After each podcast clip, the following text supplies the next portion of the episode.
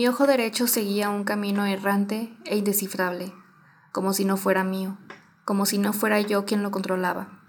Más que una lente para corregir, necesitaba un ventilador que se llevara los cúmulos emborronados. Lo que veía era tan inestable, tan desigual, que terminó por asustarme. No tenía idea de que había un extraño alojado en mi córnea. Nací con un solo ojo y lo había ignorado por completo. ¿Cómo saber qué es ver bien si siempre has visto igual, si no hay referente alguno ni punto de comparación? En esa visita al consultorio descubrí que al tapar mi ojo izquierdo podía ver como a través de un caleidoscopio, pero obstruido y monocromático, defectuoso. Finalmente, el doctor diagnosticó ambliopía el síndrome del ojo flojo.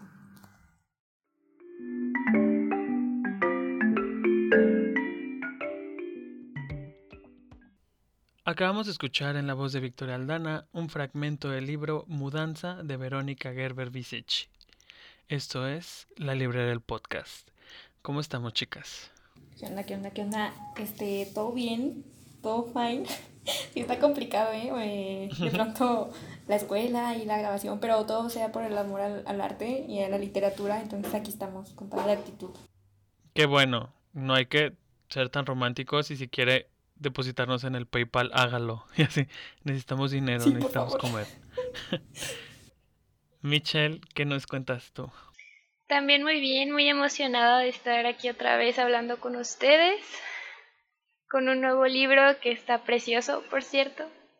Ok, cabe eh, resaltar que esta edición de la librería del podcast es especial porque va dedicada a Michelle Obadía, que ayer fue su cumpleaños. Muchas felicidades, Michelle. Gracias, preciosos. Feliz cumpleaños a ti. Cuéntanos qué libros te regalaron. Me regalaron dos libritos de Karen Chasek, que estoy muy emocionada por leer a ver si, a ver si en los próximos meses leemos algo de Karen Chasek.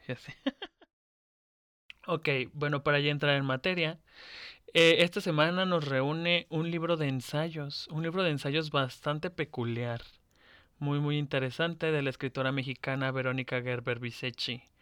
Vero Gerber nació en la Ciudad de México en 1981.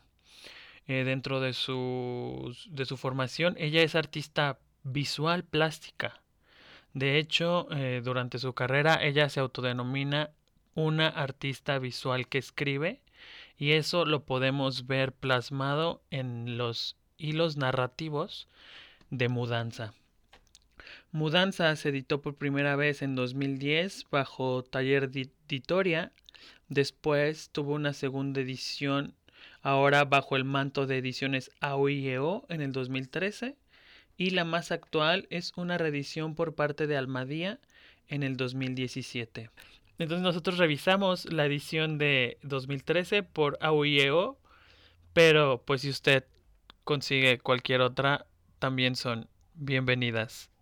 Y pues bueno, este libro está compuesto de siete ensayos, dos son autobiográficos, el primero y el último, y los otros cinco abordan la obra de cinco artistas que iniciaron eh, su producción en el campo de la literatura, pero luego eh, se fueron hacia el arte conceptual o hicieron una mixtura de distintas disciplinas. En ellos podemos eh, revisar obra de Vito Aconchi en papiroflexia. En telegrama podemos revisar eh, algo de la obra de Ulises Carrión, en Equívoco un intercambio entre Sophie Cale y Paul Oster, en Capicúa obra de Marcel Brodahurst y en Onomatopeya eh, la producción del sueco brasileño Evin Fastrom. Y pues nada, ¿por dónde quieren empezar, chicas? Híjole, este, pues por ejemplo, por, vamos a empezar por ambliopía que para mi gusto es este el que más recuerdo, el que más me gusta y el que más se me hizo bien devastador. Em, y el que más miedo me dio, sobre todo porque, bueno, eh, habla de cómo esta Verónica, pues nace con, con un problema que se llama ambliopia, donde, según recuerdo, el ojo izquierdo em, no alcanza como a enfocar bien y por la, la el esfuerzo que debe de hacer ella es como doble porque cuando intenta concentrarse como que el ojo se le va, ¿no? Algo así. Este, entonces, cuando yo estaba leyendo eso, no, o sea, de terror, porque yo iba en carretera, iba para Manuel Doblado y andaba leyendo, dije, no, me va a pasar algo en los ojos. Este, no, pero todo bien, todo precioso. Este, se me hizo devastador sobre todo porque a mí la verdad como de mis mayores miedos es este, luego que mi vista vaya deteriorándose. Entonces sí, en la medida de lo posible intento, eh, pues no abusar como del celular en la noche, este, o de la luz, etcétera. Entonces el punto aquí es que sí me hizo ponerme o centrarme en gran parte del texto en una empatía a un nivel estratosférico. O sea, yo no me había sentido tan... No había sentido tanta lástima y sé que está mal, no sé, bueno, no sé si mal o bien, pero sí llegué a sentir lástima, sí, se me hizo bien devastador eso. Ok, sí, eh, bueno, la ambliopía es cuando un ojo no hace su trabajo, más o menos así lo explica, y su ojo derecho literal no hacía nada, entonces todos sus esfuerzos de la vista son con el izquierdo. Eh, tú, Michelle, ¿qué nos puedes contar sobre ambliopía? Ah, pues me gustó mucho que compartiera su, su experiencia personal, algo tan privado, podría decirse, o que a lo mejor puede causar como cierta baja autoestima y la compartió en un ensayo preciosamente redactado. y luego nos va adentrando un poquito más acerca de los ensayos que va a hablar después. Y pues sí, me gustó mucho, mucho ambliopía.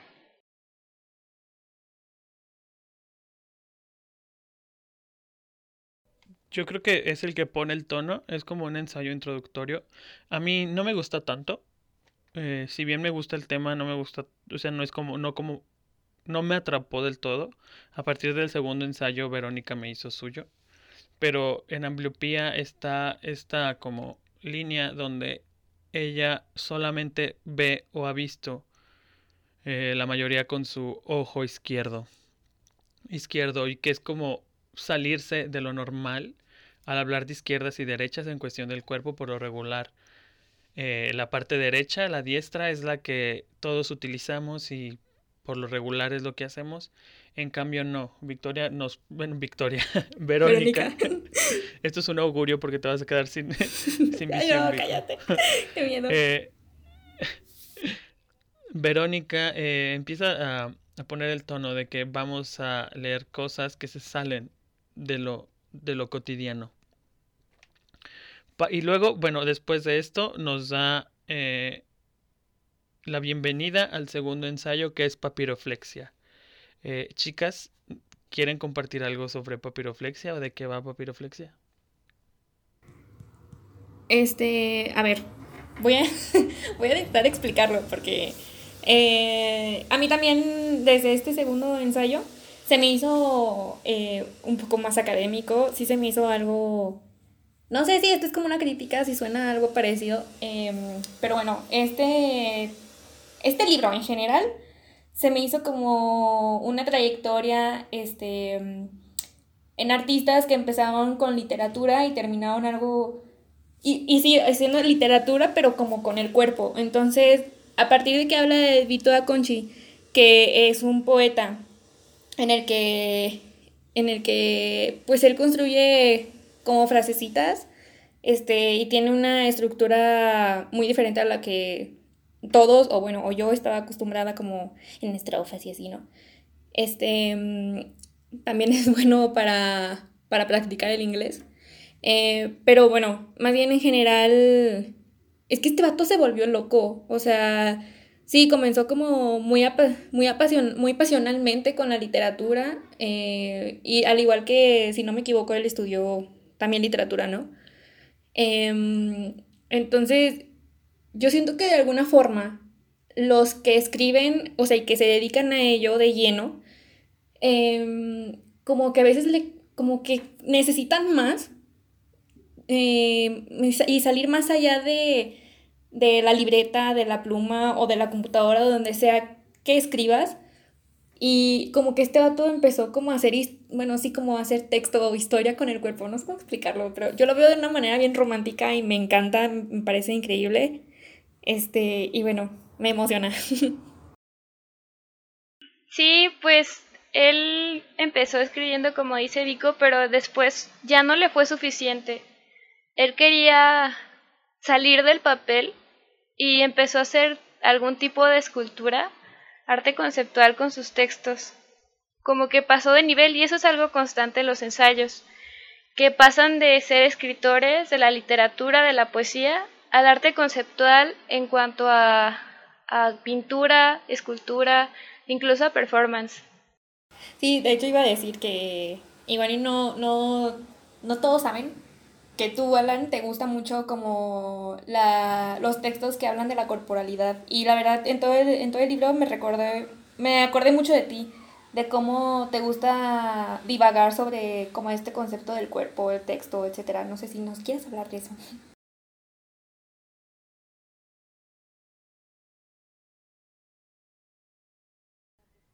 Pues sí, de hecho, eh, creo que Vito Conchi es un artista que es bastante ubicable por uno de sus performances, que es este donde sigue a la gente. De hecho, cuando se habla sobre performance o en algunos cursos, luego toman también estas acciones de Aconchi como parte de la historia de la performance porque son bastante icónicas. Eh, y sí, de, hecho me gusta, me gustó mucho este texto, primeramente por cómo está construido. Casi todos los ensayos inician con un epígrafe del artista o de los artistas que vamos a visitar durante eh, el ensayo, pero este eh, está dividido por secciones.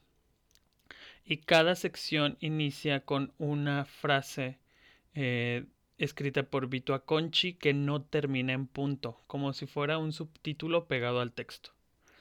Entonces, por ejemplo, la primera me encanta porque dice I want so much the word as an object, the word as a thing. Entonces, eh, yo quería demasiado la palabra como un objeto y la palabra como una cosa. Entonces, este asunto de materializar la palabra escrita eh, y trasladarla a acciones eh, físicas y, no sé, que se pueden anclar al espacio es algo que me encanta y de hecho creo que aquí también es donde está más latente el concepto de mudanza porque nos quisieras hablar de esa performance que hace Vito Conchi. Eh, Michelle. Sí, de hecho está súper interesante. Él decide mudar sus cosas, su casa, al museo.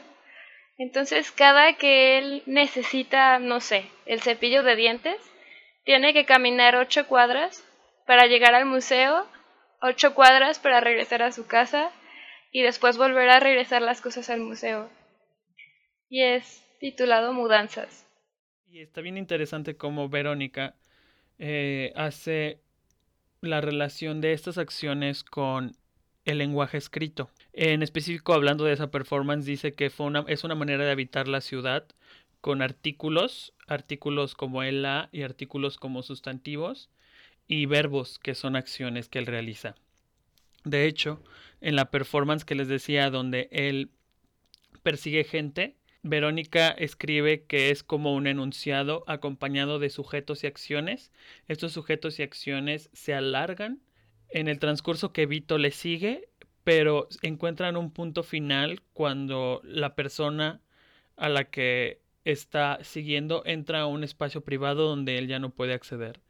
Entonces, eh, materializar estas estructuras lingüísticas eh, a mí me parece de lo más fascinante y siento que el talento de, siento el talento de Verónica para poder interpretar y ver eso con su ojo izquierdo pues es magnífico porque estamos ante un ejercicio de transdisciplina. Sí, eh, yo tengo aquí una cita que siento que es lo que definiría bien, o bueno, más bien definiría bien este, este segundo ensayo, que dice, eh, en el de Vito Aconchi, dice, delinear claramente el límite ambiguo entre, una entre un personaje y quien escribe lo que había separado de un mundo en el que él también sucedía más allá de su máquina de escribir. Este, no sé, está bien bello.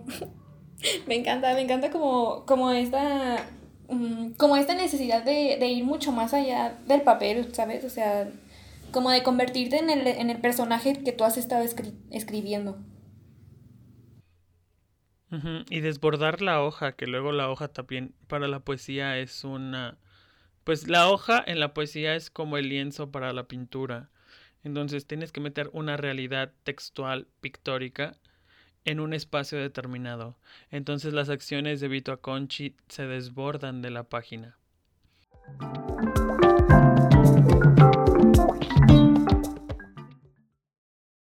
Entre las niñas la primera complicidad consiste, por ejemplo, en traducir todas las letras del alfabeto a nuevos signos.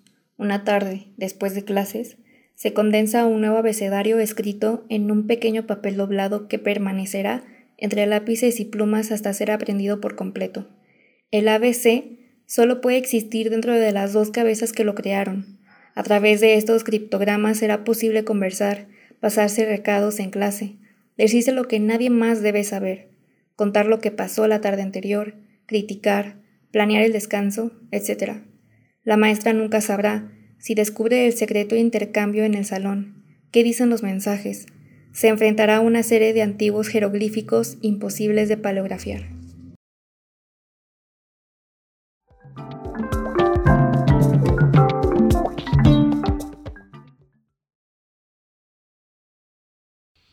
Pero bien, para seguir en esta línea, el siguiente ensayo es Telegrama. Telegrama en lo personal a mí me encanta porque si bien no conocía mucho la obra de Ulises Carrión, tengo una amiga que ama Ulises Carrión. Me bastó este ensayo y alguna revisión, algunos textos de Ulises para enamorarme completamente de él. ¿Qué nos pueden contar de Telegrama?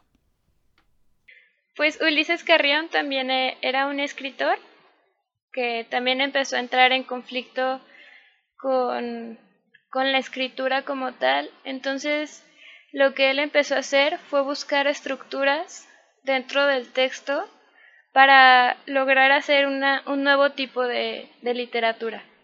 No, en cuanto a mi percepción sobre Telegrama, me recuerda, no, no, no me recuerda, más bien me hace pensar en que o sea, a mí me, a mí me, no me cuesta escribir, más bien lo que me cuesta es como redactar bien, pero tengo como mucho que decir. Entonces, siento que también me puso mucho a reflexionar en la manera en la, en, ¿cómo decirlo?, tan monotónica que se suele escribir. O sea, y que siempre es igual, que la estructura siempre es igual. Y a mí me parece como una genialidad que alguien este, que esté tan metido en eso y que además este, estudian eso y pues ustedes saben que las instituciones eh, como que les encanta solamente una forma de hacer las cosas y este vato como que se hartó y dijo, no, o sea, o sea, yo quiero hacerlo diferente y quiero buscar diferentes estructuras.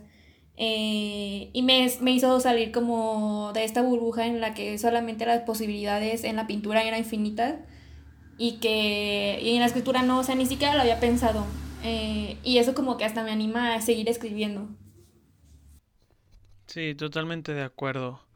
Eh, estos como límites que luego pensamos que tienen las artes, por ejemplo, en su caso la pintura, de pensar que la pintura solamente es lo que se plasma en el lienzo, o hablar de la escultura, que la escultura solamente tiene que ser mimética en cuanto a la reproducción del cuerpo, del cuerpo humano. Eh, y a mí, las, bueno, para empezar, yo amo mucho las estructuras. Entonces, este es otro ensayo que tiene una estructura fragmentada y que está conducida a partir de un intercambio de telegramas y llamadas telefónicas que tienen las y los amigos de Ulises Carrión cuando él decide dejar de escribir. Ya luego, más adelante, Verónica nos pone que este intercambio de opiniones entre sus amigos fue una performance que Ulises Carrión ideó a partir del chisme y cómo el lenguaje cambia a través de que se comunica y muta y que no es algo estático como luego pareciera. Luego la universidad te hace mucho daño dependiendo de quien te dé clases, pero luego te enseñan que las artes son sagradas y que no se les puede hacer nada y que lo que tenemos que hacer es aprender lo que ya está hecho, contemplarlo y seguir esa tradición. Yo digo, ay no, qué, fue, qué feo, qué flojera. No, hay que, si bien sí hay que conocer y hay que saber de lo que estamos hablando, porque eso es otra cosa que hace Verónica Perfecto. En todos los ensayos construye y hace un repaso de la obra de los artistas que está abordando de una manera preciosa. En verdad, yo ya saqué más de 30 obras de este ensayo que quiero revisitar. Sí, es como cuando te dicen que hay que conocer las reglas para romperlas. Este, al contrario de que tú digas, ah, bueno, yo, sí, o sea, cuando tú dices, ay, no, qué hueva seguir haciendo las cosas igual, a mí me intimidaba más bien. A mí, yo siempre me he sentido como que es que si quiero hacer las cosas como, si quiero hacer algo diferente, pero me da miedo como ser juzgada o que digan esa mamada que, sí, como ser minimizada, siempre le he tenido miedo a eso. Entonces, este, por ejemplo, mm, en ciertas clases de buenos maestros que estudian artes, este, luego ya te empiezas a animarte. Y así fue como yo empecé, por ejemplo, a hacer un poquito de arte abstracto. Eh, ¿Alguno de ustedes conoce a Oliver Pacheco? Es un chavito de aquí, de León. No. ¿No? Bueno. No, bueno, pues es que hizo algo cagado. No, algo increíble, o sea. todavía me acuerdo y me da el coraje. Hace cuenta que este vato, eh, en principio, él hace como exposiciones de arte independiente y lo hace, pues él gestiona y consigue lugares medio abandonados y etcétera, etcétera. Em, pero también como, también pinta y también le gusta como el performance. Entonces, este vato fingió morirse. O sea, de verdad se inventó una historia y hizo que ciertas personas muy, muy de confianza le siguieran el... Es decir, le siguieran su, su performance diciendo que no, pues este, no encontramos a Oliver, se fue de road trip, este, creemos que se, se suicidó. Entonces nadie sabía si, si, se había suicidado, nadie sabía si lo habían matado, si había desaparecido, etcétera, etcétera. Este, eh, todo el chisme se corrió por Facebook. Su novia en ese entonces eh, estaba muy asustada, eh, estaba pidiendo ayuda para buscarlo y encontrarlo. Em, entonces poco a poco el chisme se fue, se fue regando entre la gente que medio lo conocía o si la gente allegada. Em, y bueno, no está muerto, o sea, ya, ya salió de su cueva, ya, este, ya reapareció. Pero él me dijo, ya cuando tuve oportunidad de hablar con él, este, me dijo, no, estuve documentando todo lo que la gente decía, me gustaba escuchar, este, y, o pensar en, o darme cuenta como que la gente que en realidad me quería, yo no me daba cuenta, o, o la gente que me repudiaba, o la gente que me empezó a odiar por esta, por este chiste de mal gusto, entre comillas. Se me hizo algo bien loco, o sea, nomás de artistas, ¿eh? Pues mira, es que luego también el performance luego a veces se pone locochón según quien lo haga. Y yo no sabría cómo, o sea, no, no me imagino cómo hubiese reaccionado ante una acción así. Estuvo horrible. También su familia, ¿eh? O sea, él se, lo, se llevó a toda la gente entre las patas, güey. Sí, se lo, sí se metió bien cañón en, en eso. Bueno, ya será un, una, una, una discusión ética, ética que tendremos que tocar después. Pero bueno, para terminar, hablemos de equívoco. El cuarto ensayo del libro y en lo personal mi favorito. Si bien el de Ulises Carrión me gusta por la figura de Ulises Carrión y por el chisme, Equívoco está contado de una manera preciosa. Digo, es como una breve historia de desamor muy amarga y de personas que jamás se van a encontrar eh, y si se encuentran serán en tiempos distintos y lugares lejanos. Em, a ver, es que esto se me hace bien complicado porque, si no, si no me equivoco, este, esta Sophie viajaba mucho, ¿no? Bueno, eh... Sí, es, y es francesa ella. Ajá.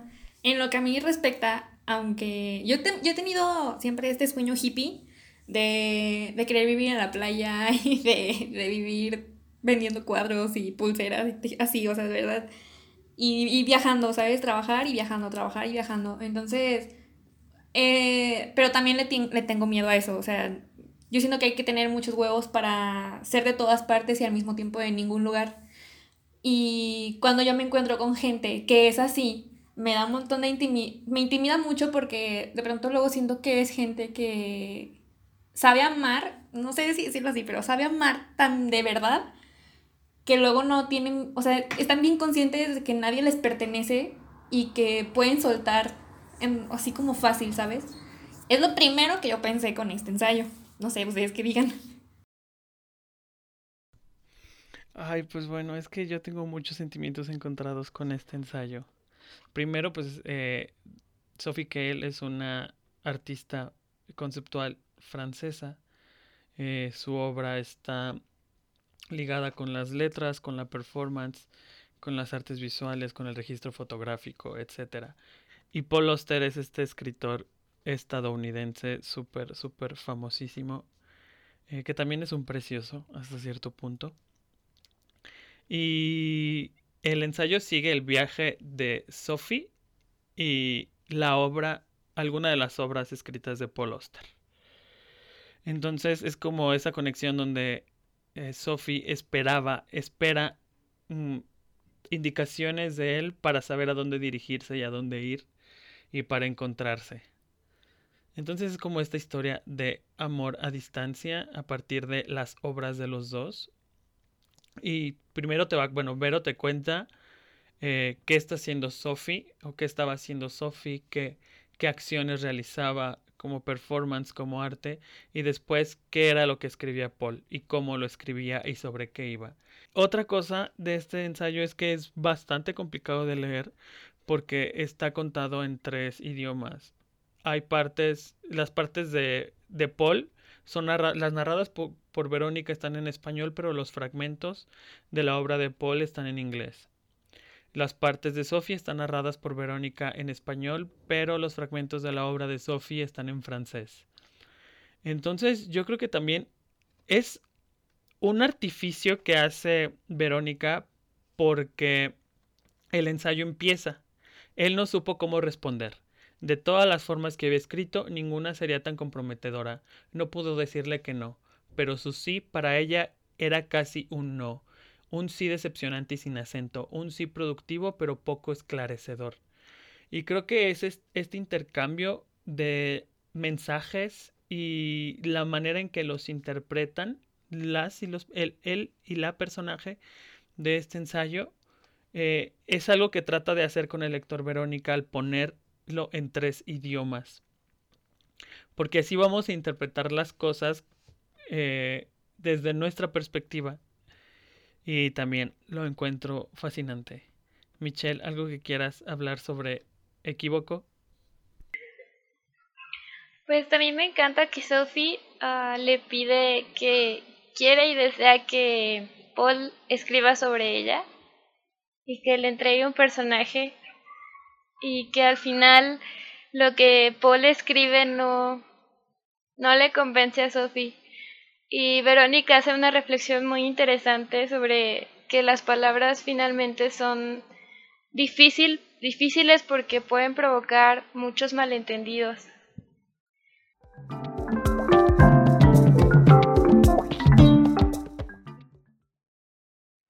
Nos gustaría agradecer a las personas que nos mandaron su reseña del libro Mudanzas, empezando por Leila Leticia Marzuca Navarrete que nos compartió que su ensayo favorito fue Ambliopía, ya que se identificó mucho con la autora. Sí, y extendemos esos agradecimientos para Adrián Echeveste, que también nos hizo llegar su reflexión de lectura sobre mudanza, y él nos comenta que tuvo dificultad para eh, acercarse al texto por el asunto de que está escrito en tres idiomas distintos pero que eso no disminuye eh, el disfrute que tuvo por acercarse a esa otra forma de hacer literatura. Muchas gracias, sigan leyendo con nosotros, anímense a mandarnos sus reseñas eh, de experiencia de lectura. Se los vamos a agradecer infinitamente. Hoy fuimos Michelle Obadía, Victoria Aldana y un servidor, Alan Lara Murillo. Esto es la librería del podcast. Lean, lean mucho, por favor. Bye, cuídense. Bye, besos. besos.